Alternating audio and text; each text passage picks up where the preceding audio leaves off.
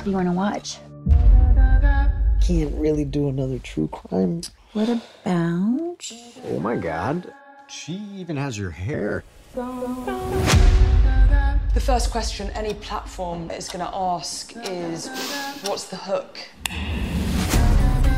First step is to recognize that you're not in control of this.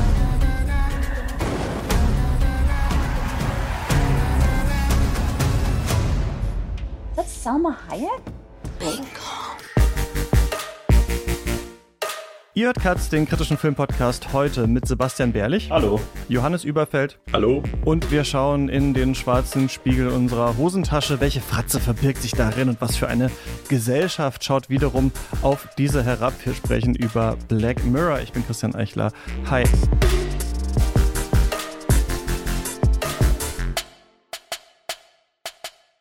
Schön, dass ihr beide da seid. Ihr habt in einem Sammelband zu Anthologieserien, der im letzten Jahr im Schüren Verlag äh, erschienen ist, einen Artikel äh, zu Black Mirror geschrieben. Und weil die Serie jetzt gerade wieder zurück ist und für mich, ich sage mal so ein bisschen ein ha, Black Mirror als weißer Fleck auf der Landkarte war, dachte ich erstmal, ich muss mich damit ein bisschen beschäftigen und ich muss Leute einladen, die Ahnung dafür haben. Deswegen ähm, habe ich euch ähm, angeschrieben. Vielleicht könnt ihr mir aber mal ein bisschen erstmal erzählen, was macht ihr denn sonst so, wenn ihr nicht äh, alle Folgen Black Mirror guckt und dazu veröffentlicht? Äh, Sebastian, wie ist das bei dir? Ähm, ich arbeite an der Uni Siegen äh, in so einem Sonderforschungsbereich. Das mache ich und mache das äh, zu so einer Begriffsgeschichte zum Begriff Popliteratur. Genau. Und mhm.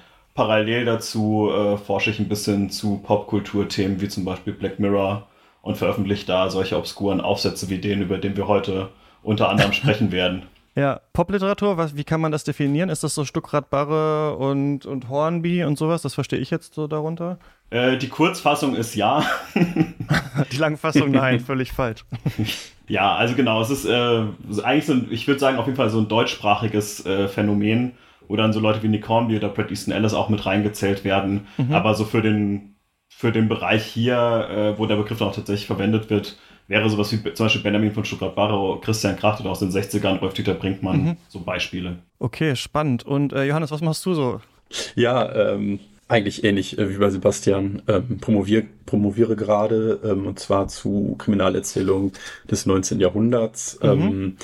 Habe hier in Münster äh, gearbeitet äh, in dem Sonderforschungsbereich Recht und Literatur, der sich ähm, mit den äh, Bezügen zwischen äh, äh, dem Recht und der Literatur oder auch mit dem äh, mit der Rechtswissenschaft und der Literaturwissenschaft ähm, auseinandersetzt. Ähm, genau und ähm, Black Mirror Bezug. Äh, ich hatte eigentlich auch immer neben nebenbei so äh, als äh, Side Hustle äh, auch ein bisschen immer geforscht zu so Filmen ähm, oder auch ähm, anderen Bildmedien wie Comics. Mhm.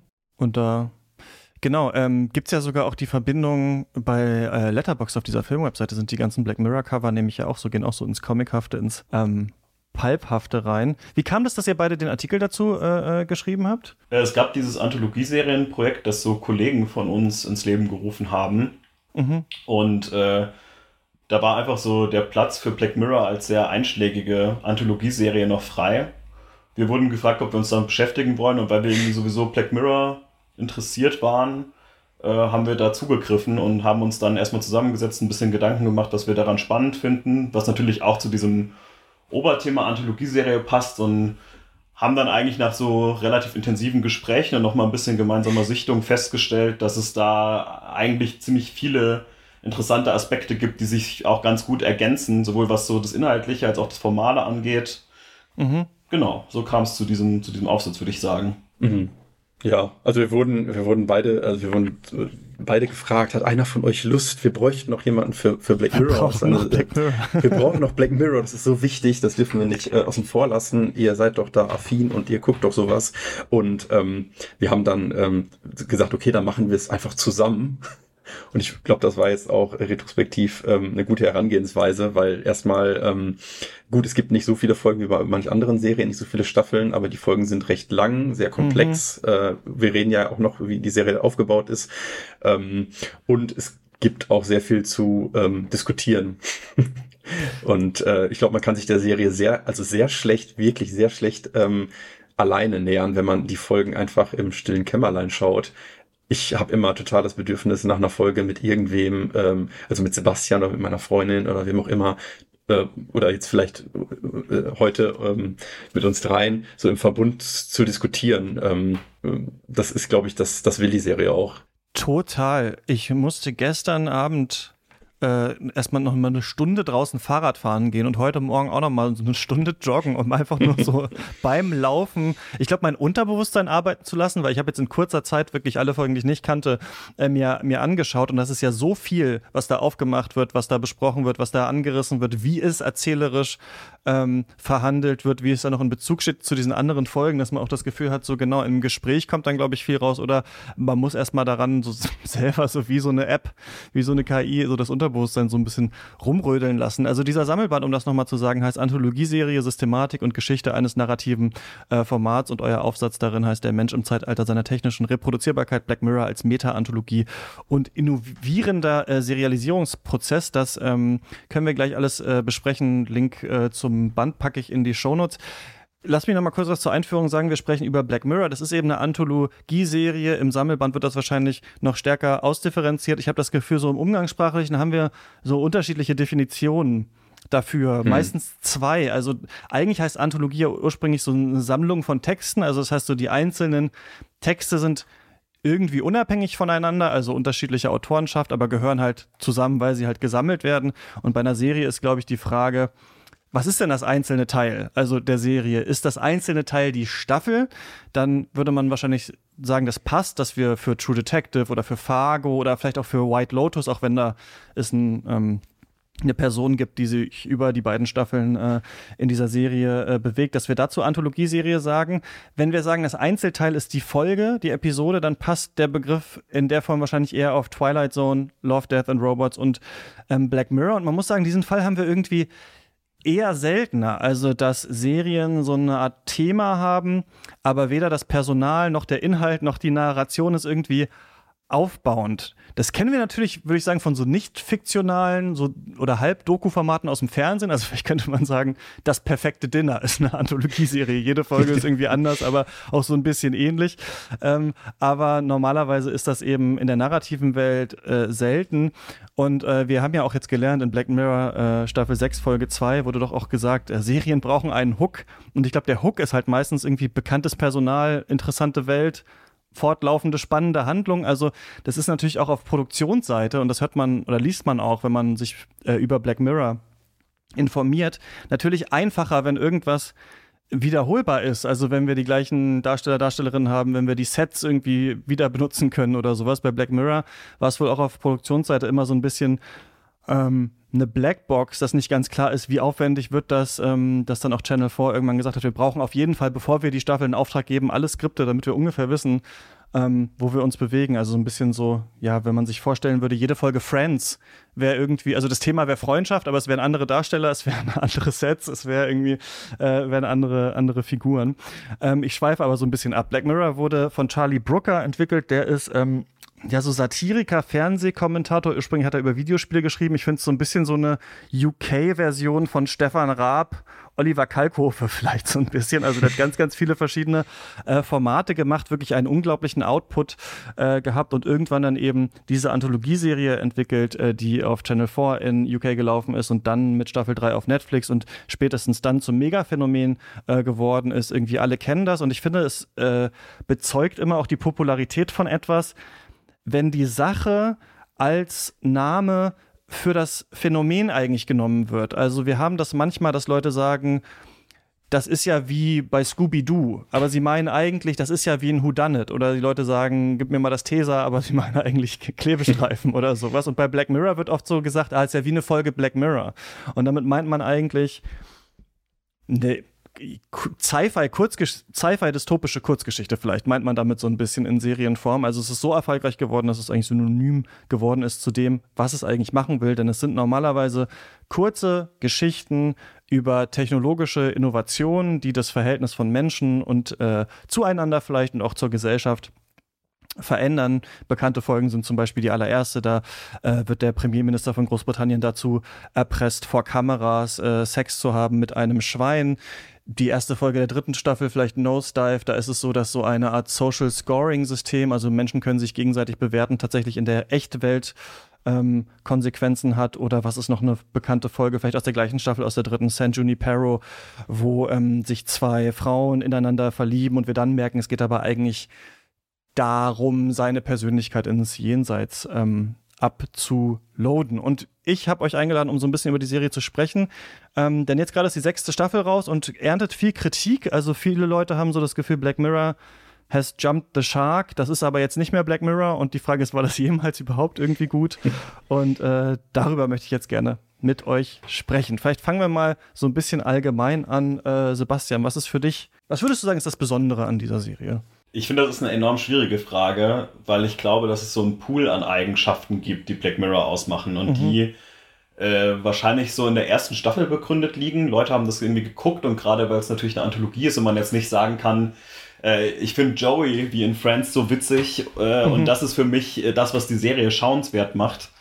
Ähm, ja. ja. bietet dieses Anthologieformat irgendwie relativ viele Verbindungspunkte, die man zwischen den, ein, äh, zwischen den einzelnen Folgen als einen des Moments sehen kann.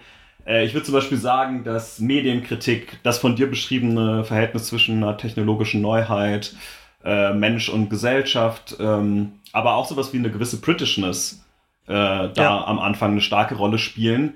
Und ähm, mit der Zeit stellt sich natürlich eine Frage, welche dieser Aspekte will man weiterführen? Welche dieser Aspekte muss man auch im Laufe von so einem Serienprozess irgendwie erweitern? Äh, ich bin jetzt der Frage so ein bisschen ausgewichen, was für mich Black Mirror ist. Äh, ich würde sagen, ich nehme es, wie es kommt. Damit meinst du, ähm, was meinst du damit? Äh, ich meine damit, wo Black Mirror draufsteht, das gucke ich mir erstmal an und dann überlege ja. ich mir, ob ich das gut finde oder nicht. Ich würde für mich gar nicht unbedingt so einen starken Markenkern ausmachen, weil es ja das, was du gerade eben angesprochen hast, auch so zwei verschiedene Fragen eigentlich sein können. Nämlich einmal, was ist Black Mirror eigentlich?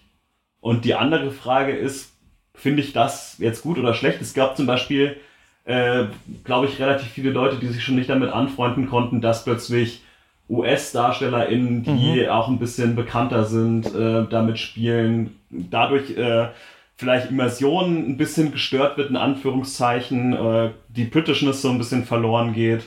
Äh, mhm. Oder dass auch sowas wie Happy Ends irgendwie mit reinspielen. Da gab es auch damals Diskussionen drüber, hat das jetzt was mit Netflix zu tun oder nicht? Wollen mhm. die das Konzept so ein bisschen aufweichen oder nicht. Äh, was natürlich auch so eine sehr eindimensionale Art äh, ist, sowas wie Medien- oder Technologiekritik zu denken, dass sowas irgendwie immer nur wertvoll ist, wenn es zu einer sehr pessimistischen Sicht gerät. Genau, ja. Ja, wie äh, ist es bei dir, Johannes? ja, ich kann mich da äh, Sebastian absolut anschließen, aber vielleicht, um ähm, äh, jetzt einfach mal den Fokus drauf zu legen, warum, warum ich das in, jetzt erstmal ganz intrinsisch äh, toll finde und gerne gucke, das ist so ein Technik- oder Mediengrusel einfach. Also mhm. da steckt natürlich ganz viel drin, über das man äh, sprechen kann und ähm, äh, gibt natürlich auch eine, die gerade schon skizzierte Entwicklung auch der Serie. Aber ich glaube, die erste Folge, die ich gesehen habe, ähm, vermutlich, ich glaube, das ist auch ein ähm, Publikumsliebling, ist The Entire History of You. Mhm. Ähm, Vom Succession äh, äh, Writer nämlich. Ne? Das ist eine der wenigen Folgen, die Charlie Brooker nicht geschrieben hat, sondern mhm. äh, vergessen, wie der heißt, Jeremy Strong oder irgendwie so. Äh, ähm, Jesse Armstrong, glaube ich. Jesse Armstrong, genau, Jeremy Strong ist, glaube ich, der Schauspieler. Ja, genau, die verwechsel ich immer, ja. Ähm, genau, und äh, also diese Folge, das war auch. Ähm, also ich, die, die habe ich geschaut und äh, ich musste mich davon dann auch irgendwie erstmal erholen, äh, weil ich mhm. so gemerkt habe, okay, das, das macht mir irgendwie Angst, was da passiert. Ähm, und dann ging es so, also das Schauen war dann wirklich so ein, ähm, wie man so einen Horrorfilm schaut, glaube ich, das einfach so einen Grusel erzeugt. Und im Nachgang, ähm, ähm, das fand ich halt toll, ähm, direkt ähm, mit der ersten Folge, die ich gesehen habe, ähm, setzte irgendwie so ein ähm, Denkprozess ein, dass ich das irgendwie reflektiert habe und ge mir gedacht habe, okay, was ist daran toll, was ist daran nicht toll, ähm, äh, wie, was, was bewirkt diese Technologie, was sind äh, die Gefahren von so einer Technologie, wird sowas möglich sein? Also das, ähm, das beginnt mit der Technologie und man endet dann irgendwie doch wieder beim Menschen so. Ne? Und das mhm. ist ja mhm. das, was wir ähm, mit Papier so stark gemacht haben. Es ist so der Zusammenhang ähm, zwischen Mensch und Medien. Ähm, also ähm, Medialität und Anthropologie. Ähm, aber das zieht einen erstmal rein, weil es einfach ein, äh, ein spannender, ähm, spannende Horrorserie ist, vielleicht würde ich, würde ich erstmal so bezeichnen. Ich habe auch das Gefühl, dass das ganz äh, interessant ist, wie bei Black Mirror erzählt wird und dass es doch so ein großes Phänomen werden konnte. Einerseits ist es, glaube ich, in einer langen Tradition von so ein bisschen so Pulp-Erzählung oder sowas, die es irgendwie immer schon gab. Also offensichtlich ist natürlich die Twilight Zone so das andere große, woran man sich anlehnt. Ich finde das manchmal so ein bisschen billig als Kritikpunkt, wenn man sagt, Black Mirror ist schlecht, weil gab es ja schon bei der Twilight Zone. Da muss man sagen, gut, Twilight Zone, wann ist das 50er Jahre oder so kam das raus? Also ist jetzt nicht so, dass es dauernd versucht werden würde, sowas auf dem Level zu machen. Black Mirror macht das ja schon ein bisschen anders als Twilight Zone, in dem es halt nicht nur diese großen Sci-Fi-Dystopie-Twists sind, sondern tatsächlich immer ja irgendwo in unserer Welt verortet meistens ist oder man meistens erkennt, okay, ah, das und das, was wir schon kennen, wenn das ein bisschen weiter gedacht werden würde, könnte es da und da zu führen. Ich finde in dem Aufbau der Folgen auch ganz cool bei Black Mirror, was später aber ein bisschen anfängt zu nerven, dass man durch dieses Anthologieformat eine ganz andere Art von ähm, Aufmerksamkeit eigentlich mitbringt und Spannung, nämlich, dass man ja am Anfang nie weiß, worum geht's überhaupt in den Folgen. Ich finde, das nutzen die auch echt ganz gut eigentlich. Also man fängt ja jede Black Mirror Folge an und ist so ein bisschen in diesem Modus, ja gut, was ist denn jetzt das Ding? Ihr nennt das das Novum eigentlich so, ne? Und diese Sache, die da jetzt eingeführt wird, die irgendwie die neue technische Entwicklung ist. Davon geht die Serie auch ein bisschen später weg, ne? Bei Staffel 6 werden wir das in vielen Folgen überhaupt nicht sagen können. Gibt es hier überhaupt so eine Art Novum? Aber da das ja so ähm, Kurzgeschichten nur sind, wir kennen das Personal nicht, wir wissen nicht genau, wie sind die verortet, was ist los, wissen wir am Anfang meistens gar nicht, was soll uns hier eigentlich ähm, erzählt werden? Und viele Folgen arbeiten ja auch mit so einem Twist, vor allem in späterer Hinsicht, dass wir dann am Ende merken, das, was uns erzählt war, war eigentlich eine ganz andere Person, es war eigentlich nur ein Traum und so weiter. Also ich würde sagen, manche Erzählformen sind eigentlich klassisch, die hier benutzt werden, aber es wird in einer ganz interessanten Art so adaptiert, äh, indem wir erstmal nicht richtig verortet sind. Dann wird das Neue eingeführt und dann kriegen wir, hat eine Black Mirror-Folge, finde ich, oft diesen Teil, in dem wir erstmal uns überlegen, ah, wie funktioniert das denn? Dann wird man da so ein bisschen mitgenommen. Dann merken wir irgendwann, was ist denn das Problem eigentlich dieser Technik? Und dann gibt es meistens, das finde ich, ist das andere, was so ein bisschen marottenhaft vielleicht bei Charlie Brooker ist, so einen darken, persönlichen Twist, der einen nochmal so in die Magengrube irgendwie ähm, hauen soll. Und mhm. ich glaube, das, genau dieses Horror und dieses Gruselding ist auf jeden Fall das, was am Anfang, glaube ich, Leute mit Black Mirror sehr, äh, sehr identifiziert haben, ja. Ja, ich glaube aber, dass es ja auch dann viele Leute gab, die genau äh, dieses, äh, dieses, ähm, diese Variation eigentlich in der Formel, also das, was du gerade beschrieben hast, äh, dass es dann zum Beispiel irgendwie auch positive Enden gibt, die das übel genommen haben. Wir haben das im, mhm. im Aussitz damals so ein bisschen beschrieben, dass Black Mirror irgendwann anfängt, ähm, umzustellen ähm, von, von der Struktur letzten Endes, ein bisschen, die du auch beschrieben hast, und äh, diesen Elementen, wie dass es immer irgendwie diesen dunklen Twist am Ende geben muss und so. Mhm. Ähm, von, von, von dieser Formel, die wie so ein einendes Element war, ein bisschen umzustellen auf, es gibt verschiedene technologische Innovationen, die sich im Laufe der Serie dann doch wiederholen. Wie zum Beispiel äh, die Möglichkeit, ähm, in so eine Virtual Reality irgendwie zu ja. gehen und dann passieren dort Sachen. Und ähm, wir haben das im, im Text so ein bisschen beschrieben damals äh, als äh, Versuchsaufbau, der irgendwann, ja. äh, der irgendwann ähm, so ein bisschen strukturgebend wird. Und ähm, es ist dann quasi nicht mehr so, dass immer schon das Ende klar ist. Wir haben uns da so ein Beispiel von Umberto Eco bezogen, der James Bond äh, Romane damals, glaube ich, immer noch beschrieben hat, als eigentlich ist klar, dass Bond am Ende gewinnt. Das Spannende ist, wie kommt es dorthin? Und die ersten mhm. Black Mirror-Folgen funktionieren ja im Grunde so, dass äh, man weiß, am Ende kommt der darke Twist und der Spaß, der Grusel besteht so ein bisschen darin zu gucken, äh, wie kommen wir dahin? Wie dieses Orientieren, erstmal, wer sind die Figuren? Äh, was ist jetzt hier das Novum? Äh, genau, und das weicht irgendwann so ein bisschen ähm, und geht in so eine stärkere Richtung von, okay, was passiert denn, was ist mit so einer Technologie alles möglich, wenn man vielleicht ein bisschen was verschiebt, wenn die Menschen andere Entscheidungen treffen, äh, wenn die Firma, die das äh, vertreibt, vielleicht nicht ganz so sinistre Absichten hat. Äh, und da wäre das einschlägige Beispiel, wie ja jetzt die schon, glaube ich, mehrfach genannte Folge sein, Junipero einfach, wo es mhm. Äh, genau einfach um einen anderen Umgang mit so einer Technologie geht.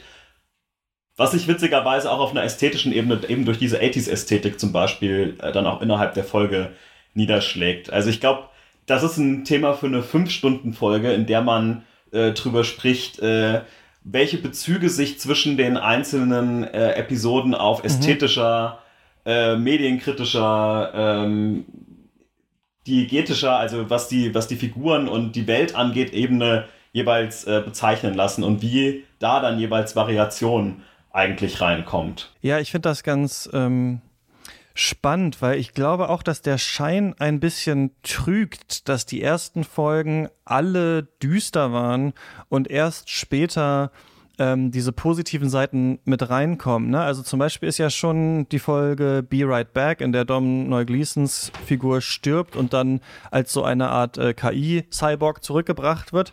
Eine, die eigentlich auch ähm, ein eher positiveres Ende hat. Also ein Ende, in dem die Folge uns quasi sagt, ja, diese neue Technologie wird nicht alle eure Wunden kitten können, aber sie kann vielleicht ein Hilfsmittel sein, um das zu machen. Das ist eigentlich dann ähnlich, was auch in San Junipero äh, später aufgegriffen wird. Ich habe sowieso das Gefühl, Gefühl, ich habe mir so eine Excel-Tabelle gemacht und so aufgeschrieben, welche Folgen gab es alles, ähm, weil ich auch, ich habe auch einen YouTube-Kanal, ich wollte gerne so ein kurzes Video nochmal zu Black Mirror machen, wo ich nochmal versuche auch zu erklären, was ist mein Problem eigentlich mit der Serie, wo funktioniert das ganz gut.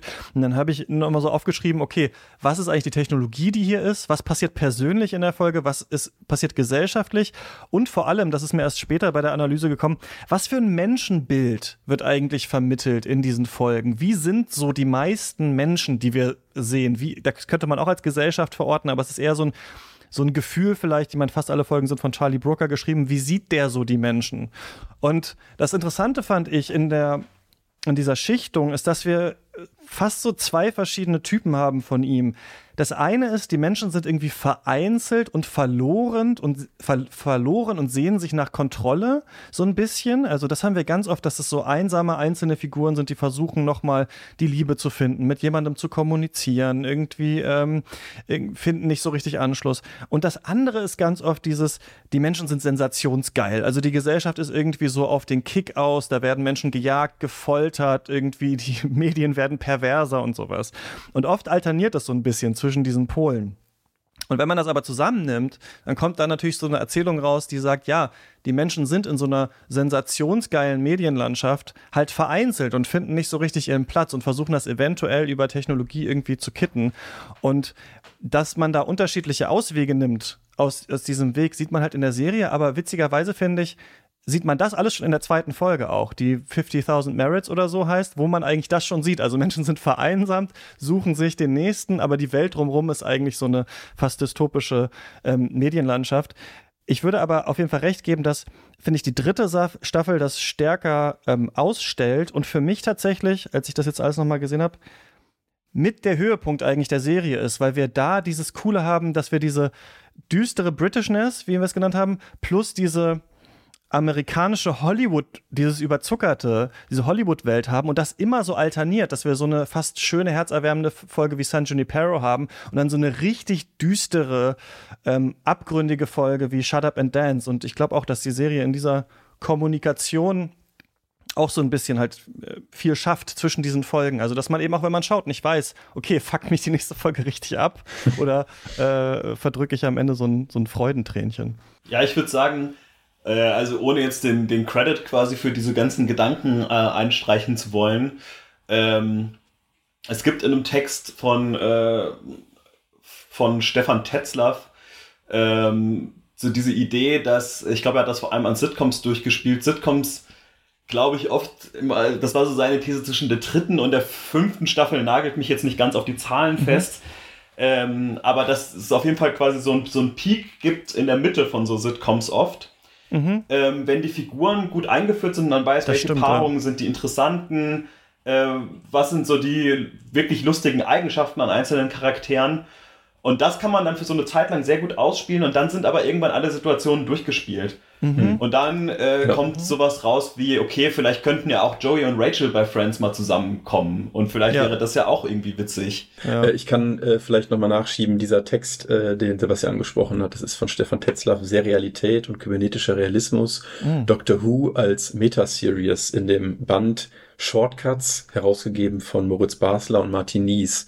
Ähm, das war auch ein Text, ähm, aus dem wir einige ähm, Ideen gezogen haben und die wir dann weiterentwickelt haben mhm. für ähm, Black Mirror, weil diese Grundidee, dass man ähm, in jeder Serie eigentlich oder vor allen Dingen natürlich dann auch in so ähm, Anthologieformaten, aber in jeder Serie immer eine ähm, so ein, ein Schema hat, und eine Innovation. Also man hat immer ein, ein, ein festgelegtes, einen festgelegten Aufbau, man hat eine vorgegebene Länge, man hat ein vorgegebenes Figureninventar zum Beispiel und man hat in jeder Folge ähm, ähm, eine Variation in dem Sinne, dass immer was anderes passiert, Mhm. bestimmte verschiedene Charaktere miteinander zu tun haben. Äh, zwischen diesen beiden Polen bewegen sich eben die meisten Serienformate.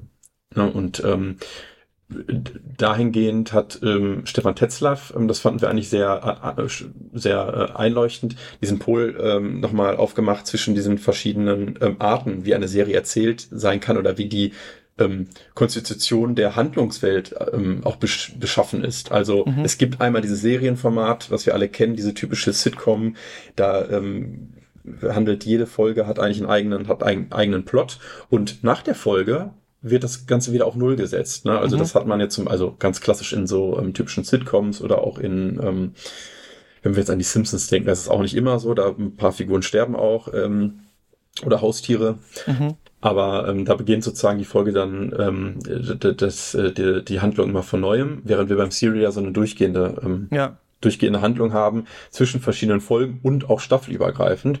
Und da gibt es dann eben noch, kann man sich überlegen, okay, eine Soap Opera, wo kann man die eigentlich verorten, wo kann man die Anthologieserie eigentlich verorten? Und das war so unter unser ähm, Ausgangspunkt, dass wir sagten, okay, was für eine Art von Anthologieserie ist denn Black Mirror? Ne? Und das ist ja wirklich eine Serie, die auch jetzt ähm, dieses Format der Anthologie wieder ähm, wieder groß gemacht hat. Ne? Das war Mhm. irgendwie lange, äh, gab es das gar nicht. Ähm, und auf einmal kommt Black Mirror und ähm, macht dieses Format wieder groß, ähm, populär, andere Serien folgen. Ich glaube, American Horror Story ist eine andere Serie, die da auch Mhm. sehr früh ähm, äh, dazu beigetragen hat. Ähm, dann kam ja später noch Fargo etc. Und die eigentliche Idee von uns war, Ah. dass sich, da ist Sebastian auch wieder. Genau, wir hatten gerade verloren. Dann mach du kurz noch den Punkt, Johannes, und dann. Genau, ich führe das, ich führe das kurz zu Ende. Ich habe ähm, kurz übernommen, Sebastian. Ich habe nur gerade ähm, berichtet äh, von dieser ähm, Typologie der verschiedenen Serien, also zwischen Series und Serial und Anthologieserie.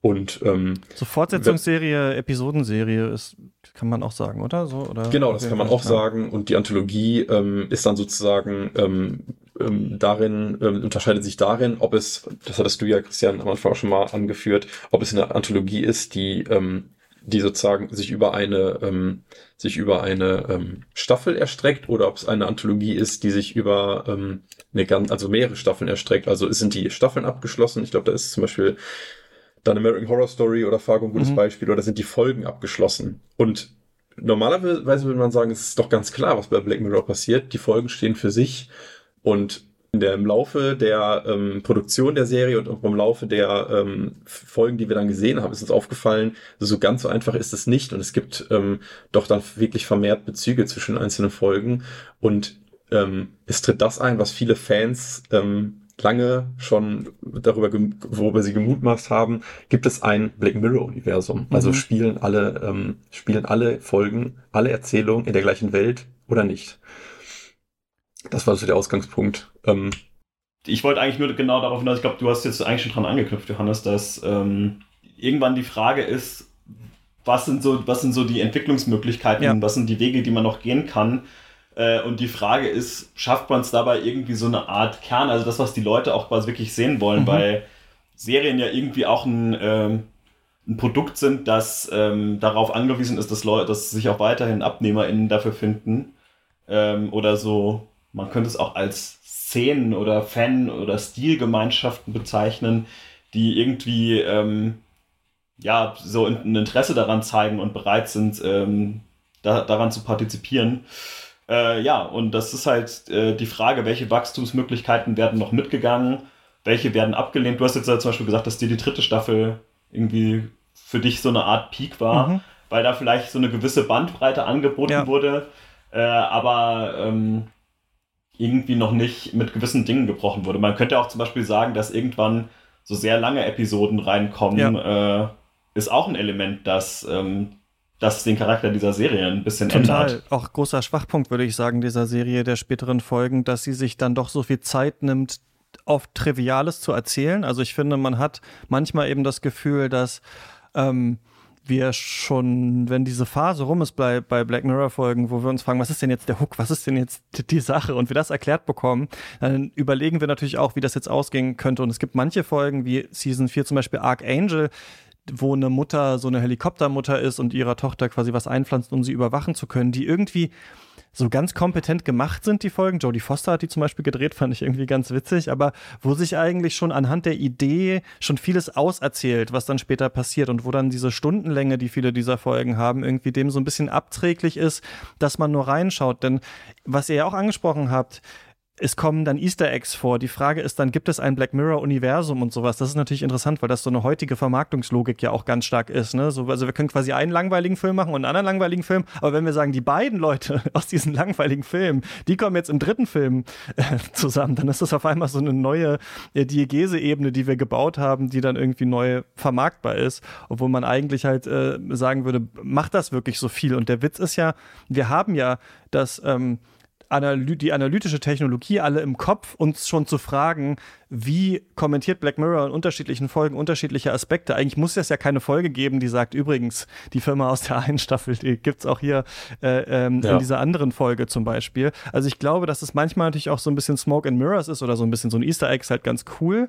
Aber dass die Frage an sich, wie kommentiert Black Mirror Technik und auch Menschheit über die verschiedenen Staffeln, auch ohne Easter Eggs total ähm, interessant ist. Und ich finde schon, dass es äh, in der dritten Staffel wird es gut aufgefächert, aber ab der vierten, fünften und vor allem sechsten, finde ich, setzt was ein, dass wir, äh, glaube ich, merken, dass Charlie Brooker irgendwie entweder nicht mehr so ganz interessiert ist an diesem Konzept dieser Serie, vielleicht was anderes machen will oder irgendwie die Folgen so ein bisschen erwartbar werden oder finde ich überlagert werden von schlechtem Schauspiel, schlechten Dialogen, irgendwie so Ideen, die nicht so richtig irgendwo ankommen. Also ich finde, diese früheren Folgen wirken irgendwie dichter. Da hat man auch oft das Gefühl, das Persönliche und das Technologische, das hängt irgendwie ähm, zusammen. Und ich würde trotzdem sagen, in der Masse ist Black Mirror anschaubar auf jeden Fall. Es ist interessant, da kann man gut drüber reden, aber ich finde, es häufen sich irgendwann so die Folgen, bei denen man sagt, die Idee ist noch ganz gut, aber die Umsetzung nicht so interessant und spätestens jetzt mit Staffel 6 merkt man schon auch, also finde ich, ist die Serie fast am Punkt, wo man sagen muss, selbst die Idee ist schon nicht mehr so ganz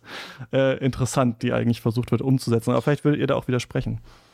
Ja, ich würde eventuell. Nee, also ich, ich kann das sehr gut verstehen. Ich glaube, dieses ähm, äh, äh, diese Konstitution einer eines Universums ähm, und ähm, diese Zusammenhänge zwischen den Folgen, das ist Fluch und Segen zugleich. Auf der einen Seite bin ich da auch eigentlich nicht so ein großer Fan von und finde es schön, dass es so geschlossene Erzählungen sind. Auf der anderen Seite, und das hatte Sebastian schon angeschlossen, ähm, schon angeführt vorhin, da würde ich gerne dran anschließen, an ähm, den Punkt, ähm, dass es sich bei Black Mirror-Episoden häufig um so Versuchsaufbauten handelt. Mhm. Ähm, es gibt da auch ein, ein, ein schöner Gedanke, ist das von Stanislav Lem, der sagt so, Science Fiction hat eine prognostische Funktion, das heißt, Science Fiction, also bezieht sich auf Literatur in dem Sinne, aber das kann man natürlich auf Film und Serien übertragen, hat die Funktion, als besonders, also das Alleinstellungsmerkmal von Science Fiction, das kann keine andere Form der Literatur oder kein anderes Filmgenre uns ähm, äh, die Gedankenexperimente über die Zukunft zu präsentieren oder den Umgang mit zukünftigen Technologien. Mhm. Und ich glaube, dass das wirklich sehr interessant ist, ähm, wenn bestimmte Technologien ein zweites Mal auftauchen oder wenn wir bestimmte Firmen haben, die häufiger ähm, ähm, auftauchen und wir dann auch ein Beispiel dafür haben, wie eine äh, Technologie ähm, sehr negativ eingesetzt werden kann oder auch ähm, in einer anderen Folge gleichermaßen etwas Positives mhm. damit erreicht werden kann. Und das gefällt mir wiederum ganz gut, dass wir oft so eine Ambivalenz haben. Das gefällt mir auch dann an der sechsten Staffel ähm, auch ganz gut, obwohl die natürlich auch viel Kritik erfahren hat aus ähm, den schon besprochenen Gründen.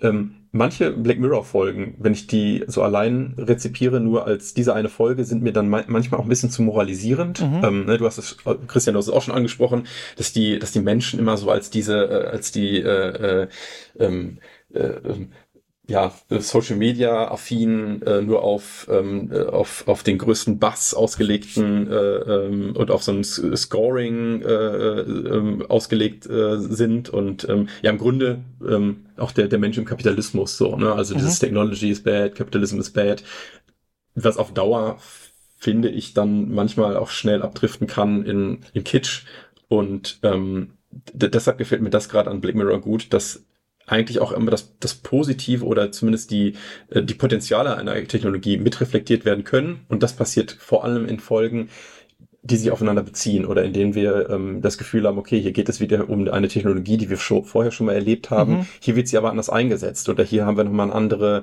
eine andere Stärke oder eine andere Schwäche oder eine andere Gefahr.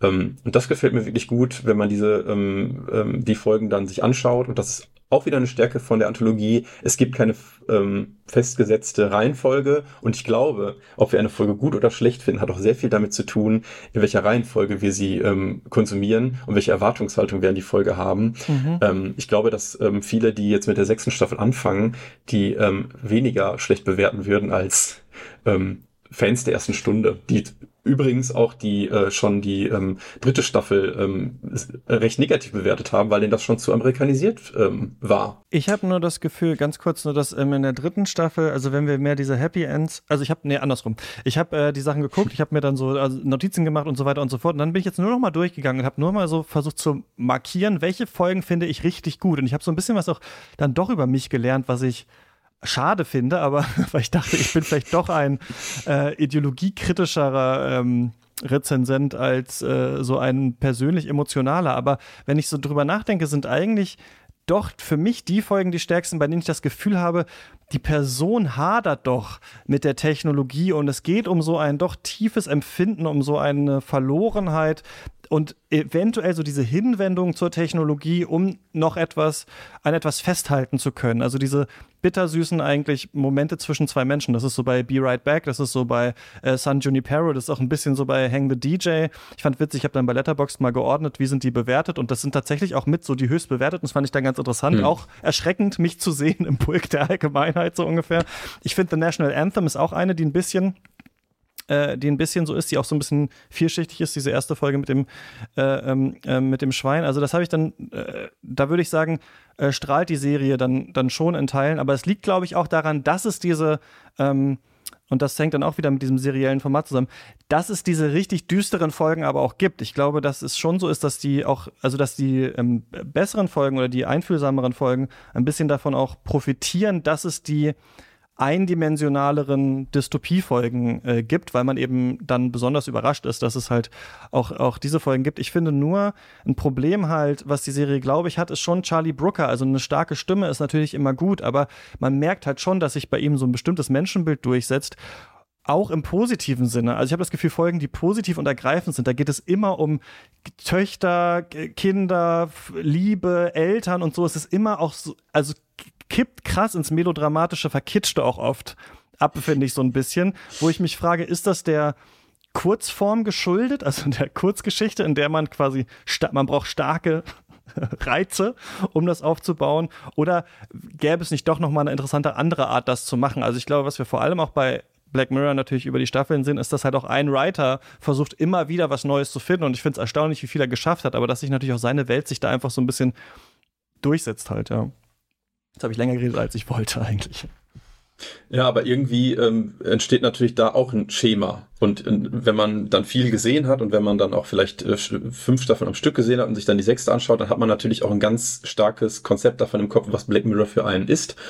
Und es führt auch dazu, glaube ich, dass Folgen vorhersehbarer werden können, mhm. weil man natürlich den Twist erwartet. So, der das Twist, dass Ende. jemand in der VR irgendwo eingesperrt ist oder eigentlich nur eine Kopie von sich selbst und sowas. Das ist einer, der einen stimmt, der einen nicht mehr so schockt. Das, ja. Richtig, genau. Man wartet auf das Novum, also auf diese neue Technik. Was ist das? Man wartet auf, ähm, auf einen Twist am Ende, dass da noch irgendwie was äh, äh, doch nochmal ganz anders war, als es jetzt eigentlich ähm, schien. Man ähm, hat die, äh, die, die Laufzeit im Kopf, dass man genau weiß, ah, jetzt geht's los, das ist das klassische Pacing etc. pp. Und deshalb auch diese, diese ähm, Figuren-Typologien, die man dann vielleicht auch schon mal so im Hinterkopf behält. Ähm, ich glaube, wir müssen auf jeden Fall noch, das müssen, können wir auch äh, nachher noch machen, wir müssen auf jeden Fall noch auf diese beiden Meta-Anthologien, haben wir es ja genannt, eingehen, also mhm. also auf die ähm, White Christmas und Black Museum Folge. Ich wollte nur jetzt an dieser Stelle noch einmal eine kurze Lanze brechen, auch für die sechste Staffel oder für untypische Folgen, weil ich bin da auch voll auf deiner Seite. Ja, die Folgen, die du genannt hast, das sind tolle Folgen. Ähm, ich kann aber auch den Folgen, die ganz unten im Rating, also zum Beispiel bei, wenn ich mit zwei IMDb mal schaue, die ganz unten stehen, denen auch was abgewinnen. Zum Beispiel auch diese Mazy Day Folge, äh, mhm. äh, die ja äh, total gehatet wird, äh, jetzt aus der sechsten Staffel. Ja.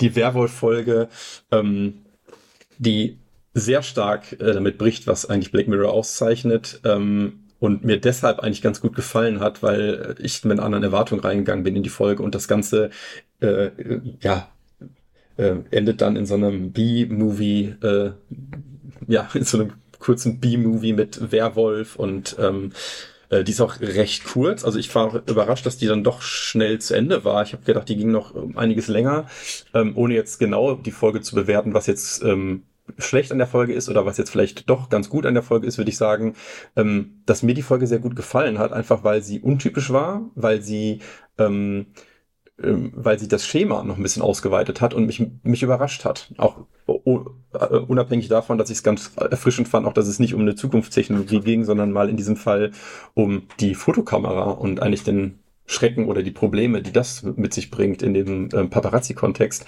Aber ich glaube, solche, solche Folgen sind auch wichtig, weil ansonsten passiert das, was Sebastian vorhin schon ausgeführt hat, dass die, sich diese Serie dann irgendwann durch die Serialität an sich ad absurdum führt, weil es einfach nichts mehr Neues gibt, was erzählt oder erzählenswert wäre. Ich finde, das ist eine äh, Bewegung, die man so ab Bandersnatch beobachten kann in der Serie, also vielleicht so ab Staffel 5, 6, dass wir das Gefühl haben, die technischen Innovationen wirken nicht mehr so innovativ oder wir kennen die schon oder wir können uns ein bisschen vorstellen, was es ist oder der Twist ist manchmal sogar, dass die Innovation äh, ganz simpel ist. Also in dieser Folge Smithereens zum Beispiel, wo da jemand entführt wird von so einem Facebook-Konzern und der Twist ist so ein bisschen, dass die Person halt äh, beim Autofahren aufs Handy geguckt hat und dann halt jemanden, jemand gestorben ist und die deswegen Rache will quasi so. Also da ist dann die Technologie ist irgendwie quasi Facebook oder Twitter oder sowas. Äh, bei dieser Miley Cyrus Folge ist es ja so eine, in so eine Puppe ist eine KI drin und sowas. Also ich habe das Gefühl, wir sind jetzt bei 5, 6 angekommen, dass tatsächlich etwas, was wir ganz am, am, Anfang von Black Mirror hatten. Also bei The National Anthem zum Beispiel, der allerersten Folge, ist es ja nicht so, dass wir eine krass neue Technologie haben, die uns hier vorgestellt wird. Das sind halt Massenmedien und dann ist es die Frage, ist jemand erpressbar? Was ist mit der Öffentlichkeit?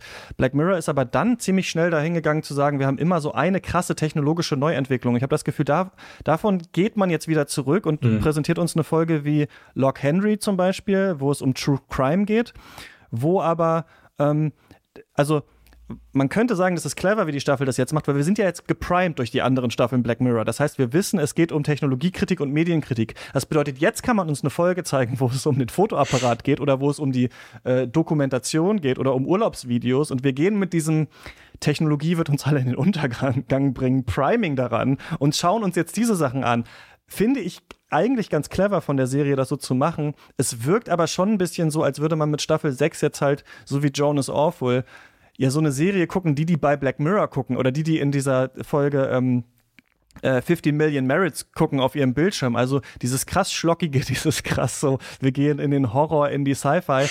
Ist, glaub, also ich glaube, das kann nur eine Phase bleiben eigentlich der Serie. Ich sehe das nicht so als die Weiterentwicklung dieses Formats. Ich glaube, das kann so eine ganz gute Off-Season sein, bevor man wieder zurückgeht. Ich weiß nicht, ob ich die ganze Zeit jetzt Red Mirror sehen will, wenn ich glaube, Charlie Brooker, so gut finde ich ihn nicht als Horror-Director. Ich fand das fast alles sehr augenrollig irgendwie, was ich hier, äh, was ich hier gesehen habe, so in der sechsten Staffel. Ja.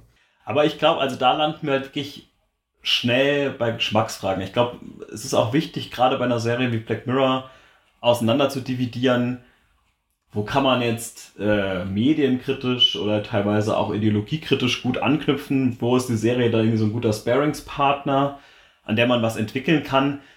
Ja, und was ist, was ist letzten Endes auch irgendwie so ein subjektives ästhetisches Urteil. Also ich glaube, was da zum Beispiel eine, ein ganz gutes Beispiel ist, ist die, ähm, mhm. mhm. die Folge Metalhead aus der vierten Staffel. Äh, mal kann, da geht es halt die ganze Zeit darum, dass so Hunde-Killer-Roboter jemanden jagen. So wahnsinnig viel ist da jetzt nicht zu holen, aber das ist halt einfach, wenn man auf äh, so sehr dystopische Sci-Fi-Szenarien steht und auch so ein bisschen so einen Horrorkick haben will, einfach eine verdammt gute Folge irgendwie, würde ich jetzt so ganz subjektiv sagen. Und ich glaube, bei der sechsten Staffel, man kann natürlich über manche, über manche Dinge sprechen, aber ist es in gewisser Weise ähnlich, dass man sich zum Beispiel bei Maisie Day fragen kann, will ich so eine Folge bei Black Mirror sehen? Ich würde sagen, bei der sechsten Staffel geht dieser dieser Pool an Markenzeichen, die es so bei Black Mirror gibt und wo am Anfang noch ah, so relativ viele Boxes gecheckt werden, wahrscheinlich echt so am weitesten auseinander. Ich finde, also ich würde zum Beispiel sagen, dass Jonas Awful von den äh, Folgen das positivste Ende hat. Dafür ist es aber auch die Folge, die irgendwie mit ähm, es gibt eine neue Technologie und es spielt irgendwie in so einer What-If-Gegenwart. Also was mhm. ist, wenn es so diese eine Verschiebung geben würde? ähm, Und da kann man sich dann quasi rausnehmen, ein positives Ende zu finden. Äh, die anderen Folgen finde ich alle düsterer. Man könnte bei Demon 79 so ein bisschen drüber sprechen. So einerseits geht die Welt unter, aber für die Protagonistin ist es, glaube ich, so ganz okay, wie, die, wie die Folge ausgeht. Ähm, da hat man aber dann zum Beispiel eine, eine sehr hohe Britishness, finde ich. Dafür spielt es in der Vergangenheit. Also, was ich sagen will, ist, es, ähm, es diversifiziert sich, finde ich, relativ stark aus und es gibt immer so einzelne Ankerpunkte, die einen noch festhalten. Aber je mehr natürlich von, von so einer, ähm, ich würde sagen, in dem Fall auch einfach Markenidentität verloren geht, ähm, desto mehr muss man sich natürlich fragen, okay, wie, wie viel Black Mirror brauche ich eigentlich, damit es noch für mich Black Mirror ist? Und ähm, ja, auf was kann ich irgendwie vielleicht auch persönlich teilweise. Filmkritik, äh, das ist ja das Witzige, bewegt sich ja immer in so einem Spannungsfeld zwischen einer vielleicht nicht ganz wissenschaftlichen Betrachtung, aber man versucht natürlich schon einen äh, Blick zu haben für Details und Argumente dann auch irgendwie ableiten zu können aus anderen Sachen. Wenn man jetzt sagt, so, na, das ist alles so ein bisschen so ein subjektives Empfinden, wie sich diese Serie entwickelt, würde ich schon aus filmkritischer Sicht widersprechen, obwohl natürlich jede Filmkritik so ein bisschen diese Subjektivität auch ist. Aber ich finde, Black Mirror ist ein interessantes interessante Fallstudie dafür, weil einerseits finde ich schon, da bin ich hin und her gerissen, dass sowas so Schlockiges, Palpiges, dass es auch mal so ein bisschen schlecht auch ist. Also, dass es so ein bisschen übertrieben gespielt ist und sowas. Finde ich ganz gut eigentlich an Black Mirror auch. Das soll so ein bisschen auch Stein des Anstoßes sein. So Folgen sind unterschiedlich. Manche sind mal so, manche sind mal so. Manche sind intelligenter, manche sind vielleicht ein bisschen stumpfer. So, ich finde, das ist produktiv für die Serie. Aber was mhm. sich schon so ein bisschen durchsetzt, finde ich, so ab Staffel 5, ist, dass ich schon das Gefühl habe, so, es ist ein bisschen schlechter geschrieben. Es ist ein bisschen schneller hingeschludert. Es ist so, dass die verschiedenen Ebenen sich nicht mehr so ganz gegenseitig bedingen, um am Ende so, so einen wirklich interessanten Gedanken durchzulassen. Also ich finde schon, dass man in so ein bisschen früheren Folgen merkt, so die technologische Entwicklung hängt auch wirklich mit der Persönlichkeit äh, zusammen. Es macht dann auch einen ganz interessanten gesellschaftlichen Kommentar eigentlich, wohingegen ich bei der letzten Folge so das Gefühl habe, letzten Folgen das Gefühl habe, ja, wir haben hier eine Idee und dann kommt halt am Ende so ein Charlie Brooker Twist. Also zum Beispiel bei Beyond the Sea, die einer Folge, die ja sehr eigentlich typischen Black Mirror Aufbau hat. Man kann wiederum sein Bewusstsein in so einen anderen Körper stecken, was passiert und dann gibt es am Ende so eine Ausfahrt, ja, dann hat er alle umgebracht und dann denkt sich so, okay, gut, das ist dann jetzt hier scheinbar so das Ding. Also ich glaube, Black Mirror hat auch von so, vielleicht davon profitiert, dass man in früheren Folgen gesagt haben, wir haben hier drei High-Concept-Sachen, die schmeißen wir zusammen und dann bringen wir es halt irgendwie zu Ende. So, aber wenn wir jetzt das rausnehmen mit dieser wirklich interessanten Technologie und einfach sagen, ja, ist eine Frau und die jagt eine andere Frau und die wird dann ein Werwolf, ich glaube, dann merkt man, dass Charlie Brooker dann so gut auch nicht ist darin, Dialoge zu schreiben und irgendwie Spannung zu erzeugen und sowas. Also ich finde, dass man schon so diesen späteren Staffeln so ein bisschen anmerkt, dass sie ihren Ton nicht ganz finden oder dass sie einem nicht so ganz im Gedächtnis bleiben, weil weder die Technologie so interessant ist, noch so das Ende sonderlich clever ist irgendwie. Ich fand bei Jonas Awful zum Beispiel, war es echt auch awful geschrieben, was ja ein Twist in der Folge selbst wiederum ist, dass man sagt, ah, das war gar nicht die Realität, sondern das war quasi eine schlechte Netflix-Serie. Also ich glaube, ich kann es zusammenfassen als, ich kann es ein bisschen feiern, dass Netflix sich hier so metamäßig auf hm. die Schippe nimmt und sowas, aber ich glaube, das kann kein Weg sein, für diese Serie weiterzumachen. Oder denkt ihr, dass es dann, der nächste, kriegen wir eine Vampir-Folge und dann kriegen wir eine Folge ohne irgendeine Technik, dann geht das halt immer so weiter und wir schreiben einfach weiter Black Mirror drauf. Ich glaube, man muss zurück zu ein bisschen intelligenteren Ideen. Also ich muss äh, da auch vielleicht auch äh, minimal widersprechen. Ich fand die Jonas Awful-Folge äh, super. Mhm. Allein schon, äh, also ich fand die, die war schon selbstreferenziell äh, mit Streamberry und ähm, diesen verschiedenen Erzählebenen und auch der, der Final Twist, dass dann, dass das Ganze dann jetzt mehr so eine wie so ein, so ein Inception-mäßig auf verschiedenen mhm. Ebenen stattfindet, ist natürlich auch interessant ähm, mit äh, äh Hinsicht auf ähm, Metadiegesen, verschiedenen Erzählebenen, jetzt wenn man aus der Literaturwissenschaft kommt. Ähm, aber auch die, äh, der Einsatz von den Stars, das wurde net, äh, ja, Netflix auch schon vorgeworfen, bei der Black Mirror zu sehr sozusagen diese, äh, diese ähm, Hollywood-Karte mhm. zu ziehen, war in der Staffel super umgesetzt. Auch die nochmal mhm. diese, diese impliziten Fragen mit, ähm, äh, was verkörpern die Stars eigentlich, was wollen sie eigentlich verkörpern. Da steckt irgendwie dann doch relativ viel drin. Und ich fand die Folge auch, ähm, ich habe mich auch ein bisschen gewundert, dass der, dass der Ton so, ähm, äh, das ist auch schon so eine sehr komödiantische Folge. Ähm, und dachte, ähm, also das war, das war der Punkt, wo ich dachte so, hm, ich bin und weiß noch, Staffel 6, hm, vielleicht hoffentlich wird's nicht zu ulkig. Mhm. Und, und dann kam halt Lock Henry wieder, ne? Und dann, ähm, das ist ja schon äh, eine deutlich härtere Folge. Fand ähm, ich auch viel zu ulkig tatsächlich. Und den Twist wieder auch so ja, nee, aber ich, ja, ich verstehe, was ja. du meinst, aber ich denke mittlerweile so, nee, das ist mir zu brookerig, so ein bisschen ernst und dann so ein bisschen zwischenzeitlich ein bisschen blöde und naja, aber wir müssen jetzt hier keine Filmkritik machen, Leute. Wir genau, jetzt, ich, davon genau, ich meinte jetzt äh, mit, mit dem Twist auch nicht, äh, also blöd und ulkig meine ich nicht von, im Sinne von schlecht, sondern es ist einfach ähm, äh, eher komödianischen Anteil hat, während die Lock Henry Folge ja vom Ton halt schon sehr, ähm, sehr düster ist. Also mhm. das ähm, wechselt sich ganz gut ab. So, ähm, es ist immer die Frage. Es gibt, ne, es gibt diese Leute, die ähm, äh, die Lieblingsband, die schaut zum 15. Mal ein Album äh, raus, was sich genauso anhört wie das erste Album.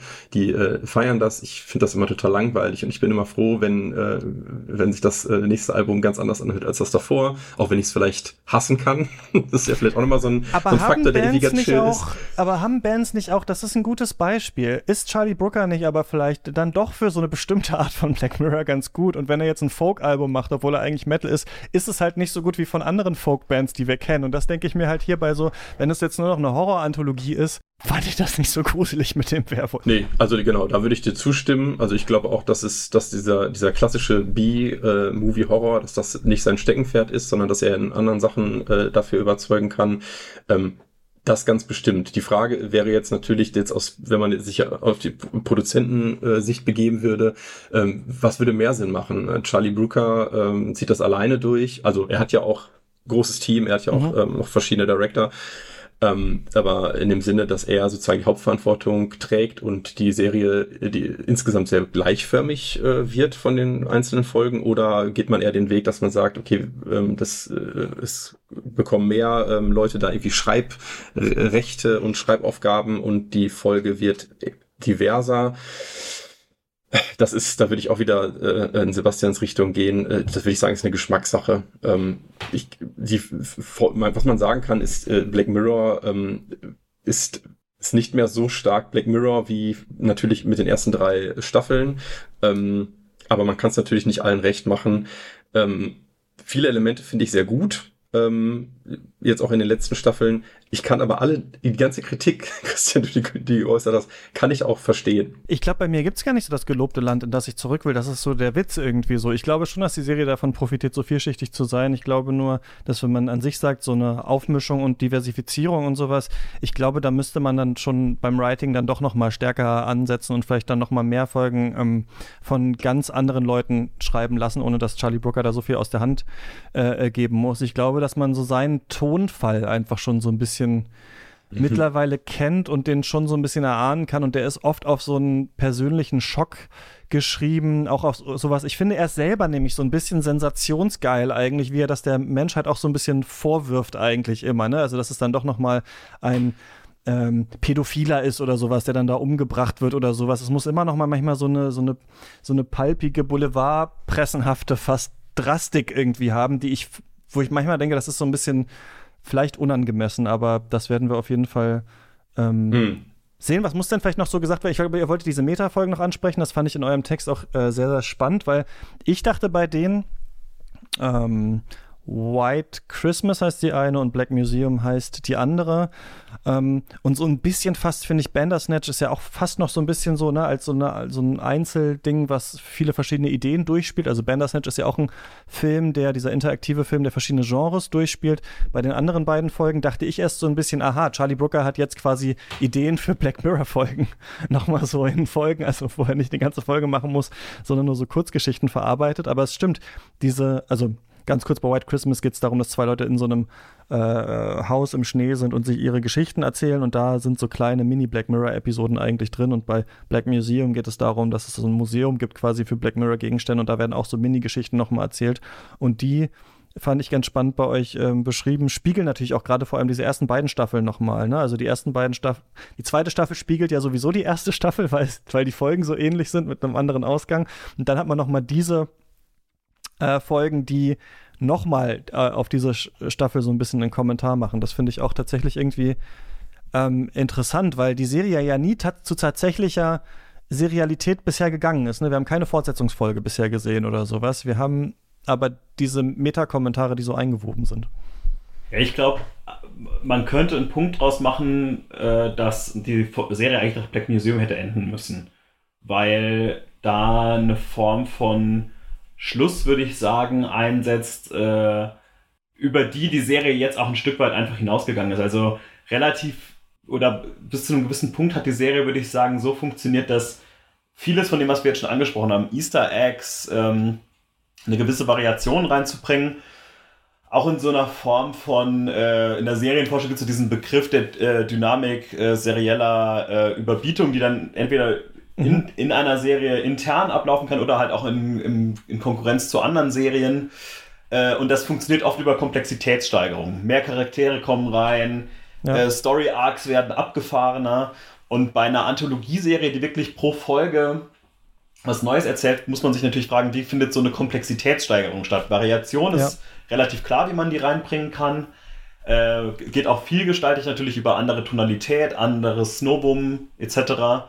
Ähm, die, genau, die Frage ist, wie kriegt man mehr Komplexität rein? Und wir haben so die, diese These aufgestellt in dem Text, dass ähm, das eben über äh, diese stärkeren Bezüge einhergeht und oft hat das in so, eigentlich ab der zweiten Staffel über so Easter Eggs funktioniert, dass einfach so ein altes Logo nochmal auftaucht oder dass eine Headline, die man irgendwo ganz kurz sieht, mhm. ähm, auf eine vorherige Folge anspielt. Das ist aber quasi dann nicht wirklich, hat nicht wirklich zum Verständnis beigetragen, hat eigentlich keine Rolle gespielt, sondern das ja. war wirklich so dieses klassische Easter Egg-Phänomen. Ähm, dass Netflix übrigens mittlerweile auch komplett hohl dreht. Ich habe gesehen, auf dem Netflix-Blog kann man sich alle Easter Eggs der sechsten Staffel aufgeschlüsselt angucken. Äh, was dann natürlich die Frage ist, wie äh, easterig diese Eggs noch sind, wenn man sie quasi serviert kriegt, wirklich. Ähm, ja, Netflix schreibt ja auch selber so, er hat ja seine eigenen auch so Kritiker und alles Mögliche, so ist ganz witzig, so, ne, wie man einfach selber sein, die Gesamtöffentlichkeit eigentlich schon ist als Netflix. Man bietet sogar die Interpretation schon mit an. Ja, ja und ich würde ich würd auch so ein bisschen sagen, nach, äh, das ist jetzt, würde ich, würd ich auch nicht unbedingt als zusammenhängend beschreiben, aber sowohl in der aktuellen Staffel als auch in Bandersnatch gibt es ja zum Beispiel diese Tendenz dazu, ähm, nicht mehr unbedingt diese, dass man in so eine Richtung von einem geteilten Universum oder so geht, dass das quasi die Komplexität oder die, die Reflexion ist, die mit reinkommt oder wie die eigene Serie gebaut ist, sondern dass stark auf die Plattform referiert wird.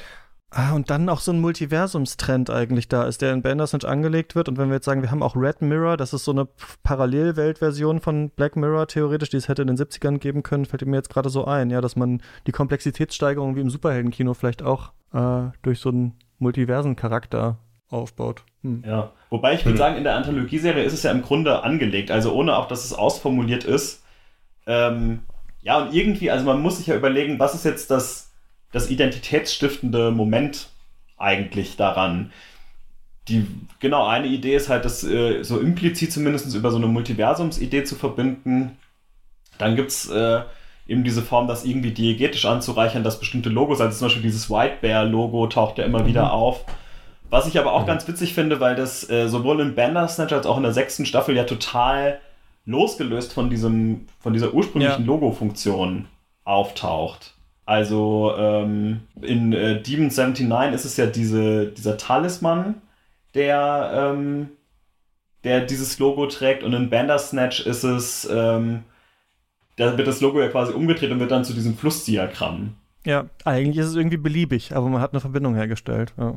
Ja, ich denke auch, dass es auch so ganz ähm, natürlich und ganz menschlich ist, diese ähm, ähm, Verbindung sehen zu wollen. Ne? Also, dass wir irgendwie viele immer ähm, narrativieren und ähm, auch bei ähm, ähm, bei offenen Enden immer nachgrübeln, wie könnte es denn weitergehen oder bei mhm. ambivalenten Enden zu überlegen, ähm, was ist denn jetzt eigentlich passiert am Ende? Ne? Also was ist, äh, ähm, was, wie kann ich das Ende deuten? Das ähm, dass das, glaube ich, immer so ein menschliches Grundbedürfnis ist, dass man sich nicht damit zufrieden geben kann, dass es jetzt einfach zu Ende ist oder dass wir nicht mehr wissen, wie es weitergeht. Und ähm, das fand ich schon ganz geschickt, weil ja offensichtlich diese Überlegung dahingehend, ob das sich um ein Gesamtuniversum handelt, dass das aus der Fanbase kam. Und das passiert, glaube ich, in den meisten Fanbases, dass da, dass da einfach weiter gesponnen wird, dass irgendwie Fanfiction entsteht, mhm. dass man sich äh, darüber Gedanken macht, was weiter hätte passieren können, passieren würde, etc. Und das ist, finde ich, schon ähm, gut umgesetzt, dass das, dass das sozusagen aufgenommen wurde. Ähm, und dann ähm, auch noch mit verhandelt wurde, also diese, diese Be Bezugnahme ähm, und würde dann aber auch, ähm, Sebastian, du hast schon gesagt, ja, Black Museum müsste eigentlich die letzte Folge sein.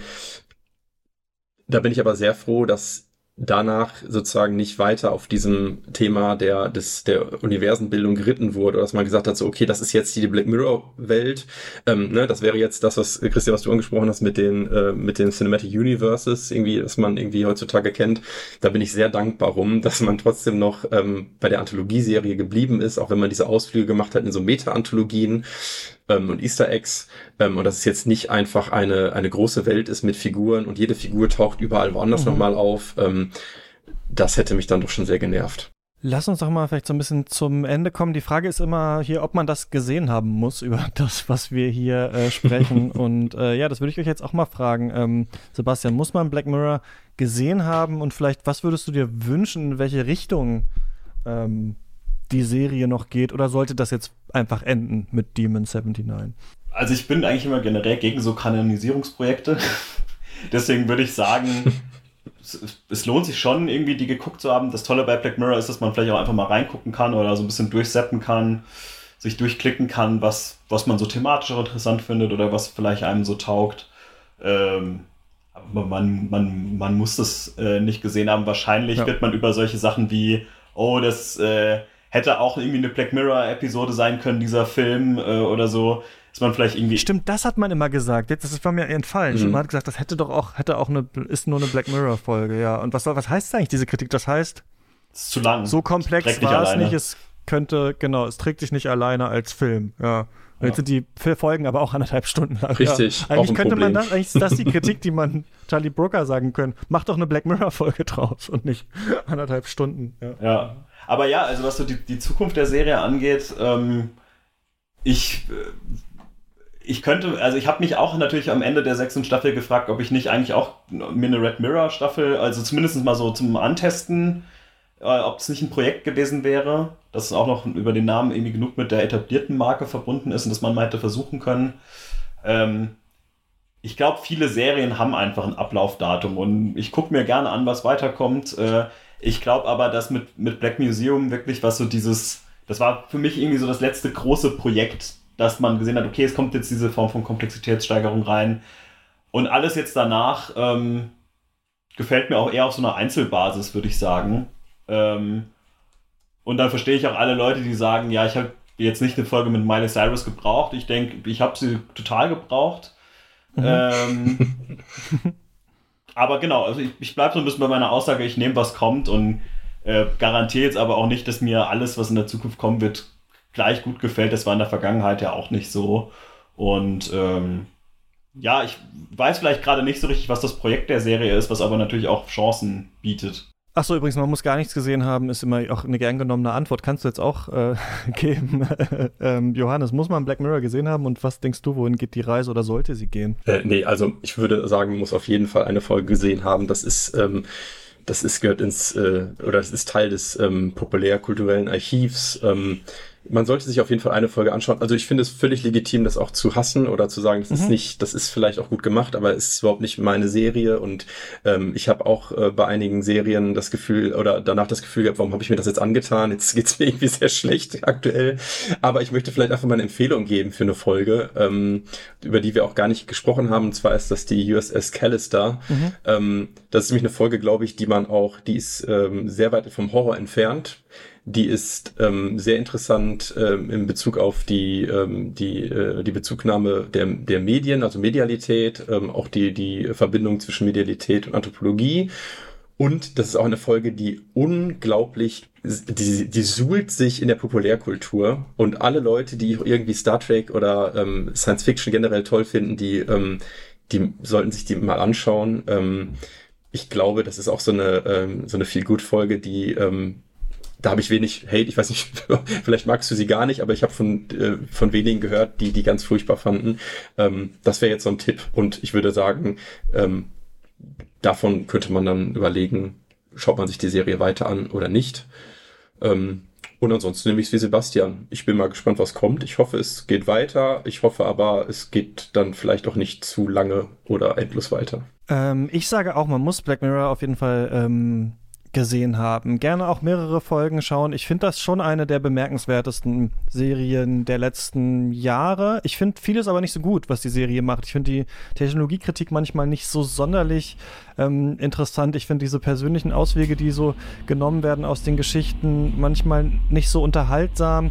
Manchmal schafft es eine Folge, dass sie ein bisschen blöd ist, aber einen ganz gut bei der Stange hält irgendwie so. Also das finde ich ist dann auch manchmal eine Leistung, dass es trotzdem irgendwie dann nicht so schlau, aber unterhaltsam war. Aber ich finde einfach so als Gesamtprojekt, das doch sehr sehenswert und interessant einfach darüber nachzudenken, weil es auch wenig so viel Bad und Entertainment so im narrativen Bereich, finde ich, gibt. Also das, äh, klar kann man sich oft vorstellen, wie wäre das, wenn der Superheld am Ende nicht gewinnen würde, aber wir kriegen das ja immer noch ganz wenig, weil das schon eine menschliche, anthropologische Konstante sein muss eigentlich. Und dass wir hier so oft äh, solche ähm, tragischen Gestalten eigentlich sehen und wir am Anfang schon wissen, oh Gott, das wird nicht gut ausgehen, das finde ich schon auch irgendwie interessant. Ich würde sagen, das soll noch lange so weitergehen, das kann auch mal Ausreißer haben, aber Charlie Brooker muss irgendwie raus aus dieser Serie, irgendwie muss das anders gemacht werden in Zukunft, weil ich finde es schon gut, dass man sich ausprobiert und dass man dann mal wieder woanders hin zurückgeht.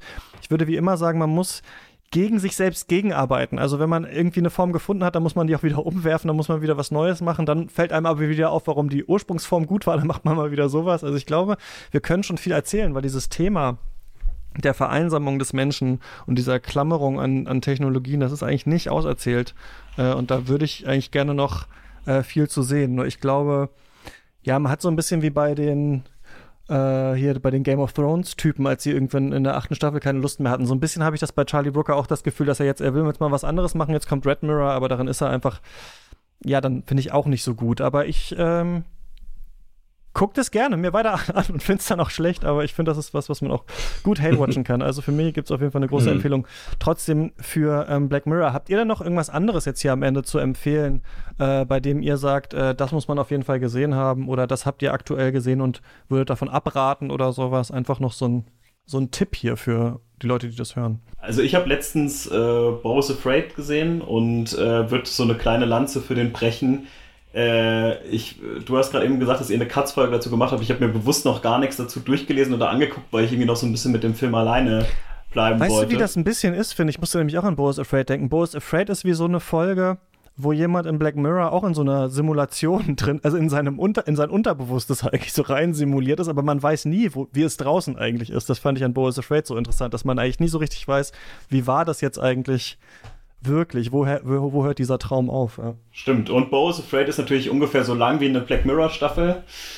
Ähm, ja, aber stimmt. ich finde, dass der eine total interessante Tonalität hat und da würde ich tatsächlich sagen, es lohnt sich, sich das mal angeguckt zu haben und mhm. äh, ja, einfach das mal so erlebt zu haben. Ja. Einfach weil es so anders ist oder was Hast du noch irgendwas, was dir besonders gut daran gefallen hat? Ähm, ja, ich meine, man kann jetzt so Sachen aufzählen, wie das äh, Joaquin Phoenix das irgendwie gut gemacht hat. Ich finde es total interessant, wie der Film das schafft, äh, was so im Midsommar vielleicht schon ein bisschen angelegt war, so diese, diese weirde Tonalität zwischen totalem Horror und äh, irgendwie ist es auch so absurd und äh, da es auch schon ein bisschen witzig ist, so mhm. noch stärker auf die Spitze zu treiben. Ähm, ich muss den Film nochmal gucken, um mir zu überlegen, wie ich so das Ende fand. Äh, es war so ein Film, bei dem ich im Kino dachte, ich weiß nicht, ob der äh, jetzt noch, wie, wo ich mich gerade in diesem Film befinde. Kurz vor Schluss wusste ich nicht, ob der nicht einfach jetzt noch eine Stunde geht. Äh, war dann ganz froh, dass er einen, einen Abschluss irgendwann gefunden hat, aber äh, ich würde sagen, ich habe irgendwie viele interessante Erfahrungen einfach mit dem, mhm. mit dem mhm. Film gemacht. Jetzt ganz abseits von Qualität oder so, ähm, die das zu einem interessanten Erlebnis gemacht haben.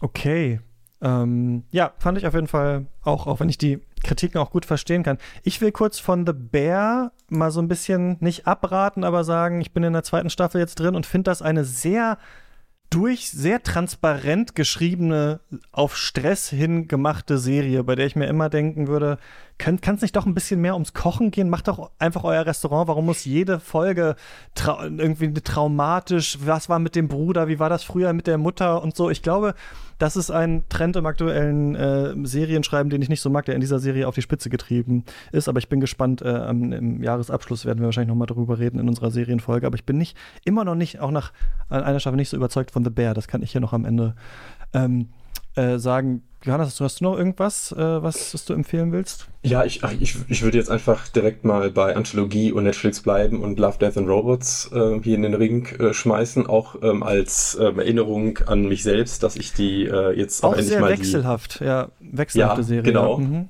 genau, und, äh, ähm, sehr abwechslungsreich. Äh, ich muss die letzte Staffel nämlich auch noch schauen, die ist letztes Jahr erschienen, ich habe es bisher noch nicht gemacht, muss ich jetzt aber mal. Und alle, die ähm, jetzt Black Mirror schon durchhaben und ähm, weiterhin Bock haben auf, ähm, auf diese Art der Serie, ähm, sei Love, Death and Robots empfohlen und ähm, die empfiehlt man am besten ohne weitere Worte ähm, drüber zu verlieren.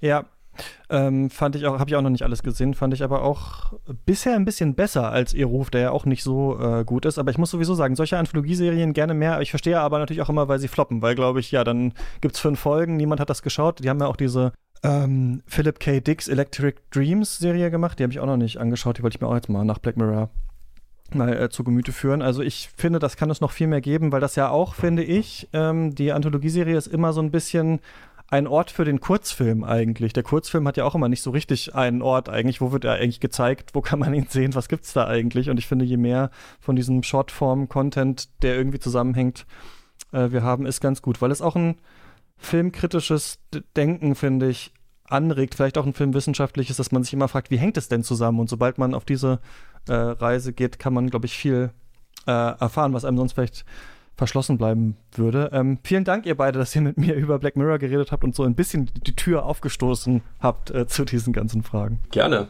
Ja, danke für die Einladung. Vielen Dank, dass wir hier sein durften. Ja. vielen Dank fürs Kommen, gerne äh, wieder und genau, in der nächsten Folge hören wir uns äh, wieder. Bis dahin äh, könnt ihr uns finanziell unterstützen. Dieser Podcast ist sehr aufwendig. steadyhq.com slash cuts ist die Adresse, dann erhaltet ihr jeden Monat ein Special. Das aktuelle Special ist, äh, wir haben über die Filme von Bong Joon-ho gesprochen. Nächsten Monat sprechen wir über die Filme von von äh, Christopher Nolan. Äh, falls ihr das hören wollt, schaut doch mal vorbei. Bis zum nächsten Mal. Viel Spaß im Kino und beim Stream. Ciao.